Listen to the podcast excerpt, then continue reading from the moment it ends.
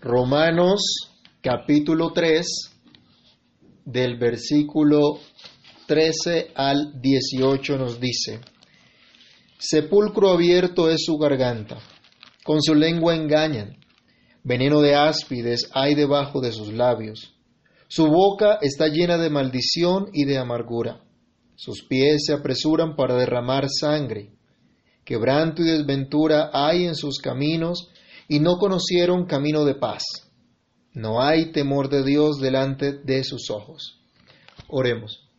Amado Dios y Padre Celestial, en el nombre de nuestro Señor y Salvador Jesucristo, te damos gracias por permitirnos una vez más acercarnos a ti por medio de tu palabra. Te imploramos, Padre bueno, que nos des tu favor, tu gracia, tu sabiduría, para entender, Señor, lo que a través de esta palabra debemos aprender el día de hoy. Te imploro, oh Señor, que tu Espíritu ilumine nuestro entendimiento, que por tu gracia nos des corazón para entender y oídos para oír tu voz a través de tu palabra. Que al meditar en ella, Señor, tu palabra traiga hoy edificación, exhortación y consolación a cada uno de nosotros. Prospera, Señor, tu palabra en lo que la envías para tu gloria y tu honra. En el nombre del Señor Jesús oramos dándote gracias. Amén. Mis hermanos, hemos estado estudiando en este pasaje de Romanos que todos están bajo pecado, todos bajo el dominio del pecado. Y empezábamos diciendo que esta es una triste verdad universal, tal como meditábamos la semana pasada. Desde el versículo 9 del capítulo 3 de Romanos se nos está desarrollando una conclusión de parte del apóstol Pablo, bajo la cual ni judíos ni helenos, ni religiosos, ni paganos se pueden considerar justos delante de Dios, ya que no hay ni siquiera uno. Esto indica una falta de justicia universal, tal como el salmista consignaba en los versículos citados ahora por el apóstol Pablo en su carta de Romanos, versículos, 3, eh, versículos 10 al 12 en el capítulo 3, en donde también habíamos visto nosotros el dominio del pecado que trae una corrupción universal. No hay nada, no hay nadie que pueda decir, a mí eso no me toca, conmigo no es, yo soy menos malo que otro. Ahora en el versículo 14 hasta el versículo 18 se va a señalar una serie de pecados que también afectan universalmente a toda la raza humana y nos muestra cuál es la gran tragedia del pecado, como meditábamos también, que no se trata de un mero error, sino de una desesperada condición de la humanidad rebelde contra Dios, una desesperada eh, situación de la raza humana tratando de vivir como si Dios no existiera, sin pensar en una forma de vivir a diario, sin pensar en su forma de caminar, de andar, sin tener delante de sus ojos el temor del Señor. Antes de continuar, debemos dar gracias a Dios por Jesucristo, el único que nos libra de todo mal, el único que nos libra de la terrible condición, de la terrible esclavitud del pecado. Y también debemos recordar que si hemos sido librados del dominio del pecado por la sola gracia de nuestro Dios, no podemos andar como si esto no hubiese sucedido, como si aún estuviésemos bajo la esclavitud, bajo el dominio del pecado, como si se tratara, como se retrata, mejor dicho, a la humanidad caída en estos versículos. Meditemos entonces en esta oportunidad en la segunda parte de la conclusión que iniciábamos la semana pasada, cuando el apóstol Pablo señala todos bajo pecado, todos bajo el dominio del pecado. Lo primero a considerar en esta sección es el lenguaje pecaminoso como una evidencia de la universalidad del pecado el lenguaje pecaminoso como una evidencia más del hecho que absolutamente toda la humanidad está bajo pecado. Cristo mismo señaló la impiedad de los religiosos en el tiempo de su encarnación cuando les decía allá en Mateo 12:34, les decía el Señor, generación de víboras, ¿cómo podéis hablar lo bueno siendo malos? Porque de la abundancia del corazón habla la boca. Cristo mismo nos deja ver entonces que de acuerdo a lo que la persona es, así es su hablar. De lo que hay en su ser, de lo que hay en sus afectos, así es su manera de hablar. Y esto no es algo místico como algunos han, han, pretendido, ¿no? Como algunas personas de pronto han creído cuando sale la frase de las palabras tienen poder. Simple y sencillamente lo que estamos viendo aquí, lo que el Señor nos enseña, es que la manera en que se habla es una evidencia de lo que hay dentro del corazón del ser humano. Y hermanos, consideremos esto con mucho cuidado. El apóstol Pablo está citando al salmista, Salmo 5.9 y Salmo 143, el cual expone la depravación del hombre expresada en un lenguaje pecaminoso. Incluso cuando dicho lenguaje no es propiamente grosero o soez, sino incluso políticamente correcto. Vamos a leer estos salmos. Salmo 5, versículo 9 y luego el Salmo 140, versículo 3. Tiene su Biblia a mano, puede buscarlo para que pueda leer conmigo allí en su casa también. Salmo número 5, versículo 9. Nos dice, porque en la boca de ellos no hay sinceridad, sus entrañas son maldad, sepulcro abierto es su garganta, con su lengua hablan lisonjas. De esto es lo que está hablándonos el apóstol Pablo, de lo que ocurre en el corazón del hombre que habla con engaño, que habla con mentira. Y la imagen que coloca dice es un sepulcro abierto. que nos dice luego el salmista en el número 140? Aquí en los Salmos. 140, versículo 3. Salmo 140, verso 3. Aguzaron su lengua como la serpiente Veneno de áspid hay debajo de sus labios. ¿Y alguno sabe el poder del veneno de una serpiente o lo que produce el veneno de una serpiente? Hay gente que, que, muere por la picadura de una serpiente, por el veneno de una serpiente. Y esta es la imagen que da acá el apóstol para identificar lo pecaminoso que hay en el corazón humano, pero que se expresa a través de sus palabras. Así entonces, estos versículos que está citando Pablo nos muestra que el lenguaje pecaminoso es fuente de inmundicia, como el sepulcro abierto que expone su inmundicia, que deja ver la inmundicia que hay dentro, o el peligro de un monstruo fuerte y cruel que quiere devorar a sus víctimas, Así es el lenguaje pecaminoso que denuncia el apóstol Pablo. Cristo señalaba de esta manera también la vida de aquellos hipócritas, que parecían un sepulcro bien adornado, bien bonito, pero por dentro estaba lleno de huesos de inmundicia. Lo pueden encontrar en Mateo 23, 27, donde el Señor está acusándolos allí de su hipocresía, de su maldad. El mismo Señor Jesús también enseñó que las maldades de todo ser humano proceden de dentro de su corazón y se expresan a través de sus labios. Vamos a leer Mateo 15, versículos 18 al 20. Mateo capítulo 15, versos 18 al 20.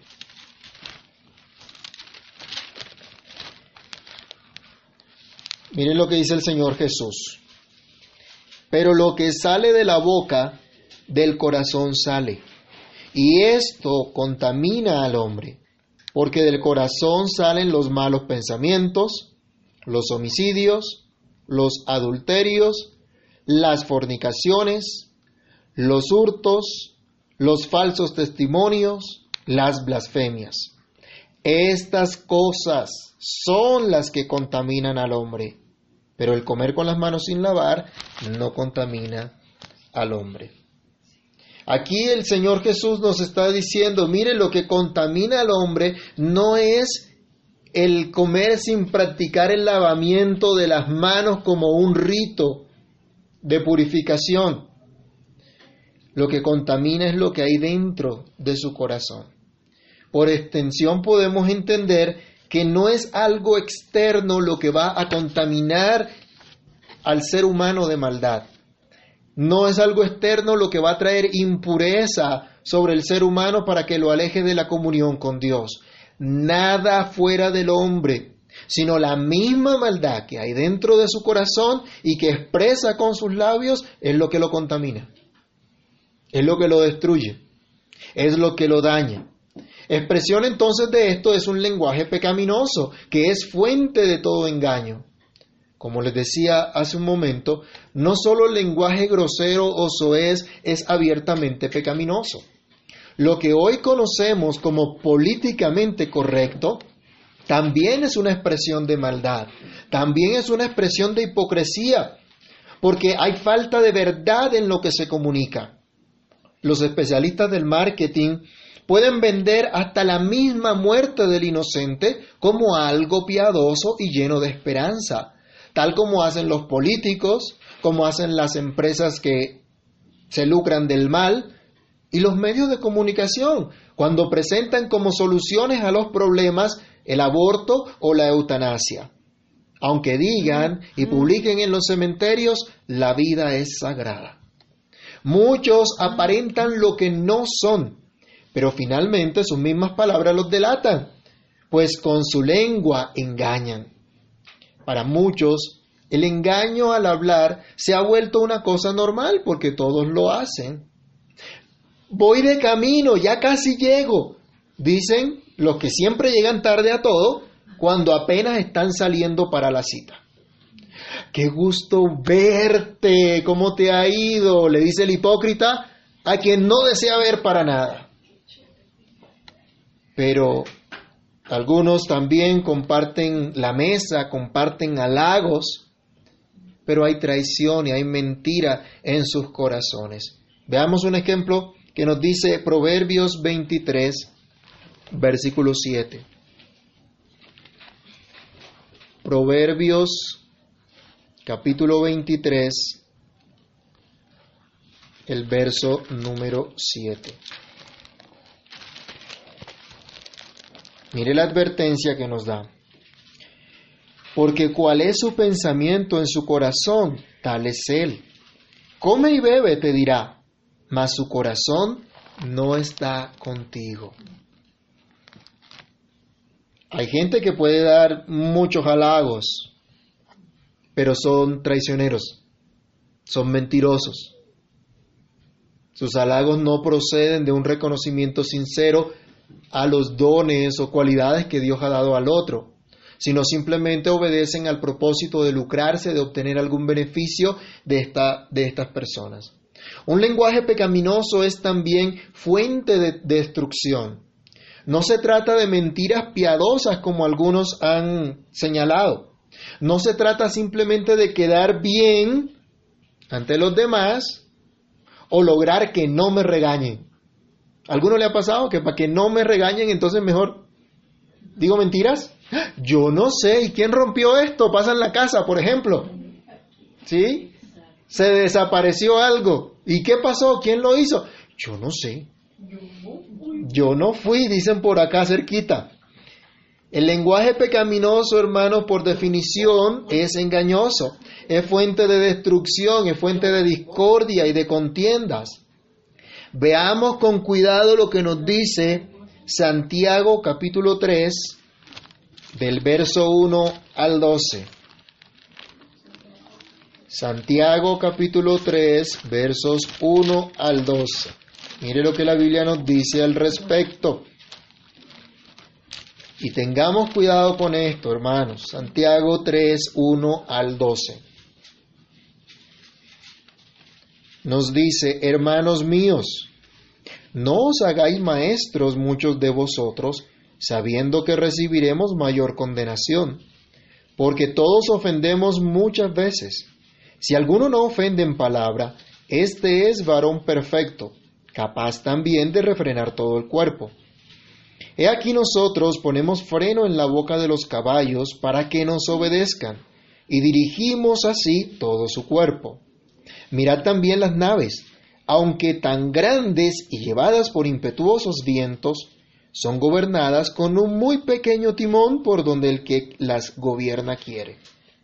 Así también, la lengua es un miembro pequeño, pero se jacta de grandes cosas. He aquí cuán grande bosque enciende un pequeño fuego. Y la lengua es un fuego, un mundo de maldad. La lengua está puesta en nuestros miembros y miren lo que dice. Y contamina todo el cuerpo. No es la lengua del otro, es la lengua de uno mismo. No es lo que dice el otro, es lo que decimos nosotros mismos. Contamina todo el cuerpo, inflama la rueda de la creación y ella misma es inflamada por el infierno. Porque toda la naturaleza de bestias y de aves y de serpientes y de seres del mar se doma y ha sido domada por la naturaleza humana pero ningún hombre puede domar la lengua, que es un mal que no puede ser refrenado, llena de veneno mortal, como el de las serpientes. Con ella bendecimos al Dios y Padre, y con ella maldecimos a los hombres que están hechos a la semejanza de Dios. De una misma boca proceden bendición y maldición. Hermanos míos, esto no debe ser así. ¿Acaso alguna fuente hecha por una misma abertura, agua dulce y amarga? Hermanos míos, ¿Puede acaso la higuera producir aceitunas o la vid higos? Así también ninguna fuente puede dar agua salada y dulce. Y esto que habla acá Santiago, lo podemos resumir cuando él dice, acá, he aquí cuán grande bosque enciende un pequeño fuego. Esto hace la lengua mentirosa, esto hace la lengua que injuria, la lengua que daña, que destruye. Esto es lo que, lo que produce un lenguaje pecaminoso. Un personaje humorístico decía jocosamente que dar información no es que sea pecado, refiriéndose al chisme. Y a más de uno le carcome la lengua eh, decir chismes. Y otros ahí con comezón de escuchar chisme. Pero Dios prohíbe esto. La Biblia es explícita, el Señor dice, no andará chismeando. La Biblia nos ordena también, ninguna palabra corrompida salga de vuestra boca, sino la que sea buena para la necesaria edificación a fin de dar gracia a los oyentes. ¿El chisme edifica? ¿A quién edifica el chisme? no edifica a nadie. Y lo que nosotros hablamos, dice la Escritura, debe buscar la edificación de aquellos que nos escuchan. Ojo con eso. Palabras que no edifican simplemente van a destruir, ya sea por el chisme o incluso por mentiras abiertas y descaradas. ¿Recuerdan ustedes los falsos testigos que se levantaron contra Cristo? ¿A qué condujo eso? ¿A qué llevó eso? ¿Recuerdan los señalamientos que se hicieron en contra de nuestro Señor, al cual tildaron de hacer, em, de, de hacer milagros incluso por el príncipe de los demonios? ¿No es acaso esto perversamente destructivo? ¿No son acaso destructivos los posts y los trinos de muchos en redes sociales calumniando y deshonrando a los demás? Seguir estas cosas, republicarlas o simplemente deleitarse viéndolas o escuchándolas, no será igual de destructivo. Esta es la realidad de la tragedia del pecado, que teniendo el hombre la capacidad exclusiva de hablar, de comunicarse con su creador, cosa que no tienen los animales, ha pervertido, ha corrompido por completo esta facultad a causa del pecado. ¿Quién puede decir entonces, yo nunca he pecado con mi boca? Leamos el Salmo 39, 1. ¿Buscamos nosotros como el salmista estas cosas? ¿Nos decimos a nosotros mismos lo que el salmista decía a su propia alma, a su propio corazón? Libro de los Salmos, capítulo 39, versículo 1. Yo dije, atenderé a mis caminos para no pecar con mi lengua. Guardaré mi boca con freno en tanto que el impío esté delante de mí. Ponemos freno a nuestra lengua y no estoy hablando de los brackets, ¿no? En mi tierra se le dice frenillo. No estamos hablando de eso. Estamos hablando de ser prudentes, de callar, de no dar rienda suelta a un lenguaje pecaminoso. En segundo lugar, hermanos, lo que estamos meditando acá en Romanos capítulo 3 del verso 14 al 18, nos indica que todos están bajo pecado porque toda la humanidad tiene acciones perversas.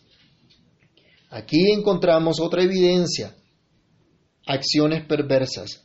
Es lo que está manifestando acá el apóstol Pablo. ¿Dónde están esas acciones perversas? Regresemos a Romanos capítulo 3 y dice el versículo 15, sus pies se apresuran para derramar sangre, quebranto y desventura hay en sus caminos.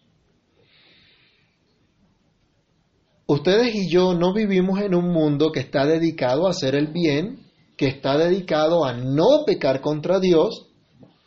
No vemos un mundo que anhele hacer la voluntad del Señor. Por el contrario, vemos una humanidad plagada de acciones perversas. Vemos a una humanidad que cotidianamente, que común y corriente, practica la maldad. Pero esto no es de ahora, sino que es a lo largo de la historia de la humanidad, acciones perversas manifiestan, entre otras cosas, una cultura de muerte. Dice acá el versículo, sus pies se apresuran para derramar sangre. Aquí el apóstol está citándonos también Proverbios 1.16. Leámoslo en, ese contexto original, cuando el, el, el predicador está instruyendo a su hijo a que no se deje engañar de los pecadores, a que no consienta el engaño, a que no siga por las veredas del mal, él identifica cuál es la actitud de aquellos que viven de una manera perversa que se han alejado por completo del temor del Señor. Proverbios capítulo 1, versículo 16. Nos dice, porque sus pies corren hacia el mal y van presurosos a derramar sangre. ¿Se puede imaginar usted esta figura de alguien corriendo porque está dispuesto a ir a matar, a destruir? Esta es la actitud que vemos en esa cultura de muerte que, llamamos acá. Salomón instruye entonces en contra de ese camino de pecadores que solo buscan destruir al prójimo. Y en la época del apóstol Pablo también existía una cultura de muerte, de abandono de niños, así como en la época eh, de, de, los antiguos reyes de Israel y antes de ellos, donde estaban acostumbrados, por ejemplo, de quemar a los hijos al fuego eh, en supuesta adoración a los, a los, a los dioses. En la época del apóstol Pablo, en el imperio romano, también estaban acostumbrados a abortar a los niños o matar a los que salían con algún defecto, con alguna enfermedad. Esto era una realidad que estaba viviendo en la época del apóstol Pablo. Había una cultura de muerte. El mismo lenguaje despectivo y ofensivo en contra del prójimo hace parte de esa cultura de muerte. Veamos lo que el Señor Jesús habló al respecto en Mateo 5, del 21 al 22. Mateo capítulo 5, del verso 21 al 22. Oísteis que fue dicho a los antiguos, no matarás, y cualquiera que matare será culpable de juicio. Pero yo os digo que cualquiera que se enoje contra su hermano será culpable de juicio, y cualquiera que diga necio a su hermano será culpable ante el concilio, y cualquiera que le diga fatuo quedará expuesto al infierno de fuego. El Señor acá está diciendo, mire, matar no es simplemente eh, quitarle la vida a alguien. Con sus palabras también están quitándole la vida, dañando, destruyendo.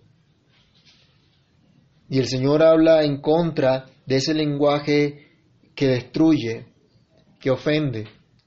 Y la excusa a veces es, es que me sacó la piedra, es que me sacó el mal genio. Sí, o sea, el culpable es el otro. El otro es el culpable de mis palabras deshonestas, de, de mis ofensas, que si pudiera eh, eh, estar en nuestras manos acabábamos al otro. Aquí nos dice la escritura, eso es matar. Eso es violar el mandamiento del Señor que dice, no matarás. Así que mis hermanos, ¿quién puede decir yo no he matado a nadie? Yo no le he hecho mal a nadie. Han escuchado a personas que dicen, no, pero ¿de qué me voy a arrepentir yo? Si yo no he matado a nadie, yo no le hago mal a nadie, al que puedo lo ayudo. ¿Está seguro que no ha matado a nadie, que no ha ofendido a nadie jamás? Acabábamos de leer en Santiago, no nos hagamos maestros muchos de nosotros, porque vamos a recibir mayor condenación. Todos ofendemos muchas veces, decía el escritor sagrado. Esta es la triste realidad de la total depravación de la raza humana. No es cuestión entonces, hermanos, de determinadas épocas o de determinadas sociedades. Antes de Pablo y durante su vida hubo en general una cultura de muerte, de gente perversa pasando por encima de los demás, creyéndose con derecho a determinar quién vive y quién no. ¿No es esto lo que vemos en la cultura de hoy día? ¿No es esto lo que está pasando también en nuestra cultura avanzada y progresista? ¿Creen que Dios no ve estas cosas? ¿Creen acaso que Dios no se da cuenta de esto y que Dios nunca lo va a juzgar? No se engañe nadie. Pronto llegará el día en que todo ojo verá al Rey de Reyes y Señor de Señores viniendo en las nubes con sus santos ángeles. Sonará la trompeta final y todos los pecadores harán lamentación por él y solamente los redimidos por la sangre del Cordero serán librados el día de la manifestación de la ira y del justo juicio de Dios. Solo estos redimidos podrán decir amén. Y dicen hoy, amén, sí, ven Señor Jesús. Estas acciones perversas de las que habla el apóstol Pablo son evidencia de una humanidad que tiene una vida dedicada a la maldad. Dice el apóstol también, quebranto y desventura hay en sus caminos y no conocieron camino de paz. Tanto el verso anterior como estos que acabamos de leer nos recuerdan la denuncia que hacía el profeta Isaías en contra de los pecados de aquel llamado pueblo de Dios. En casa, por favor, anote el capítulo 57 de Isaías para leer. Isaías capítulo 57 y por favor lea todo el capítulo y allí va a encontrar cómo hay una denuncia contra el mismísimo pueblo de Dios que estaba en el fracaso total, que estaba en la depravación total, que pecaba de una manera espantosa, horrorosa, abominable delante de Dios. Vamos a leer en este momento solamente los versículos 7 y 8 de Isaías 57. Libro del profeta Isaías, capítulo 57, y leamos los versículos 7 y 8.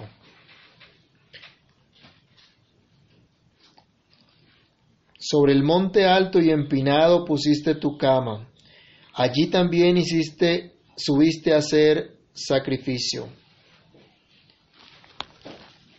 Y hasta la puerta, y tras la puerta y el umbral pusiste tu recuerdo porque a otro y no a mí te descubriste y subiste y ensanchaste tu cama e hiciste con ellos pacto, amaste su cama donde quiera que la veías.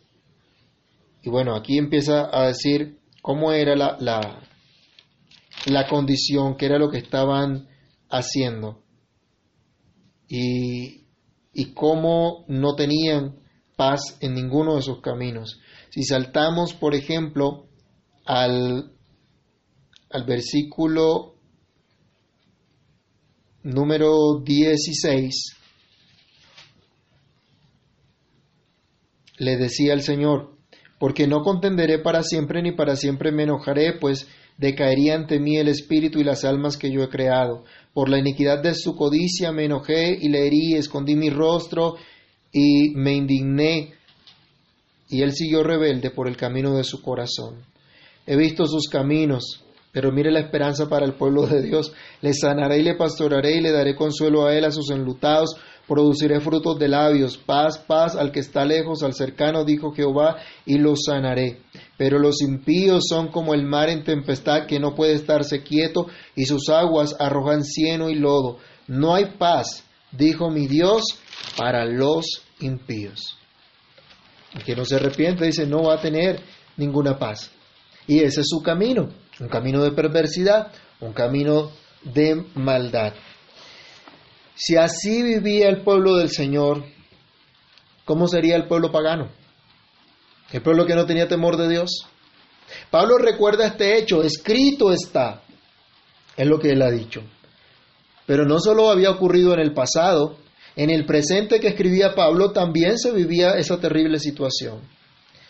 ¿No fue incluso Pablo mismo, en el tiempo de su ignorancia, un perseguidor de la iglesia y que votó a favor de la muerte de varios de los primeros cristianos en la época apostólica? ¿No había sido él culpable de tan terrible maldad? Él mismo relata que ocurrió esto cuando hablaba de su conversión ante un gobernador en Hechos 26, Hechos 26 del 9 al 11 para los que están tomando sus notas. ¿No vivimos nosotros en otro tiempo enemistados con Dios, andando en caminos de perversidad, sin hallar paz, sin poder ofrecer paz a los que estaban a nuestro alrededor? ¿No merecían acaso nuestras acciones malvadas que Dios nos castigara por la eternidad? Solo por su soberana gracia, hoy podemos estar en pie delante del Señor. Pero no podemos olvidar de dónde nos ha sacado Dios y cuánta misericordia ha tenido con nosotros. Así que como Pablo, cada uno de nosotros debemos siempre proclamar que Cristo Jesús vino al mundo para salvar a los pecadores, de los cuales yo soy el primero. Pero en tercer lugar, hermanos, en el pasaje que estamos estudiando de Romanos 3, 14 al 18, esta conclusión que está dando el apóstol Pablo, todos bajo pecado, obedece a la ausencia del temor de Dios. Pablo inició la sección con el mismo con la misma idea citando el Salmo 14:1. Regresemos al Salmo 14:1 a ver qué es lo que dice. Libro de los Salmos, capítulo 14 y el versículo número 1. Dice el necio en su corazón, no hay Dios. Se han corrompido, hacen obras abominables, no hay quien haga el bien. ¿Qué es lo que dice la persona necia? ¿Qué es lo que piensa la persona necia? ¿Cómo actúa la persona necia?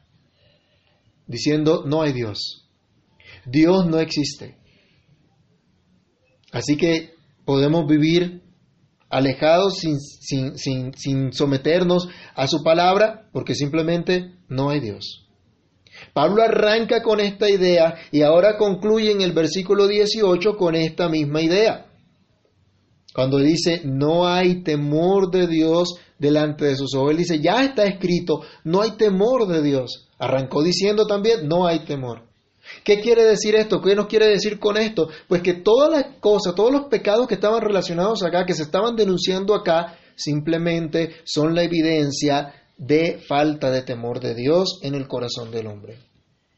La necesidad entonces de una vida de maldad, la necesidad de un lenguaje pecaminoso como el que hemos señalado hasta ahora, son el resultado, son la evidencia de una vida sin temor de Dios en el corazón se puede tratar de aparentar, se puede usar un lenguaje religioso, se puede usar un lenguaje humanista, se puede tratar de hacer algunas obras de misericordia y decir que se está a favor de los pobres, por ejemplo, al mejor estilo de Robin Hood. Pero esto una y otra vez mostrará la ausencia del temor de Dios en el corazón del ser humano. Una vida de maldad y de lenguaje pecaminoso solo es reflejo de la falta de piedad. Es reflejo de estar de no estar consciente de la presencia de Dios en todo momento, de un Dios que es santo, que todo lo ve, que todo lo sabe y que está en todo lugar. Las actitudes pecaminosas que a todas luces, a, todas luces lo que muestran es insensatez, ausencia de un firme propósito de rendir adoración al único y verdadero Dios en todas las áreas de la vida. Estas obras malvadas entonces son manifestación de la rebelión en contra de la verdad de Dios, en contra de sus enseñanzas. Proverbios 1.7 nos recuerda que el principio de la sabiduría es el temor del Señor. Pero nos dice, los insensatos no entienden esto. Una vida de pecado entonces es evidencia de la ausencia del temor de Dios, sea religioso o no, se identifique como creyente o no. Mis hermanos, qué terrible es la realidad de toda la raza humana por naturaleza. Pablo nos dice, todos están bajo pecado, no hay uno solo libre de tal condición. No hay quien pueda decir, yo nunca he pecado. Y sabemos que por un solo pecado, si fuera el caso de que solo hubiese un pecado, se ha violado toda la ley de Dios y se es culpable del juicio y de la eterna condenación. Solo hay una forma de escapar a tan terrible condición, pero no es producto de algo que usted y yo podamos hacer sino solamente de lo que Dios en su grande, soberana, maravillosa gracia le ha placido manifestar. Esto es, su justicia revelada en el Evangelio de nuestro Señor y Salvador Jesucristo. Mis hermanos, miremos solo a Cristo y seremos salvos. Miremos siempre a Cristo con la esperanza solo en su sacrificio a favor nuestro. Y de esta manera podremos alcanzar la justicia de Dios que de otro modo nos condenaría para siempre en el infierno de fuego. Miremos hoy a nuestro glorioso Salvador, el único que nos puede sacar del camino de perversidad, de las sendas del mal y hacernos andar por el camino de santidad, por las sendas de justicia, por las sendas derechas para nuestros pies. Oigamos hoy la voz del Señor diciéndonos, te haré entender y te enseñaré el camino que debes andar. Sobre ti fijaré mis ojos. Oremos. Bendito Dios y Padre que estás en los cielos. En el nombre de nuestro Señor y Salvador Jesucristo, te damos gracias por tu bondad, por tu misericordia, por permitirnos ver en tu palabra cuál es la verdadera condición de toda la raza humana, cuál es nuestra propia condición sin ti, Señor. Te agradecemos por Cristo nuestro Salvador, el único que nos libra de esta terrible condición, el único que nos libra de esta esclavitud del pecado. Señor, te pedimos hoy que tengas misericordia de nosotros y que nos den la gracia, Señor, de vivir consistentemente de acuerdo a la obra que tú has hecho en nuestras vidas. Por favor, oh Dios, quita toda arrogancia de nosotros en la que nos pretendemos considerar mejores que otros porque no hacemos los mismos pecados que ellos. Hoy tú nos muestras por tu palabra, Señor, que somos realmente pecadores y que solo por tu gracia somos redimidos, solo por tu gracia somos limpiados. Señor, ayúdanos a entender que nuestra inclinación natural es de continuo al mal. Solo por tu gracia podemos ser transformados realmente. Oh Señor, ayúdanos socórrenos, ten misericordia y transfórmanos, cada día para la gloria de tu nombre. Todo esto te lo pedimos, mi Dios, y te damos gracias en el nombre de tu Santo Hijo Jesús. Amén.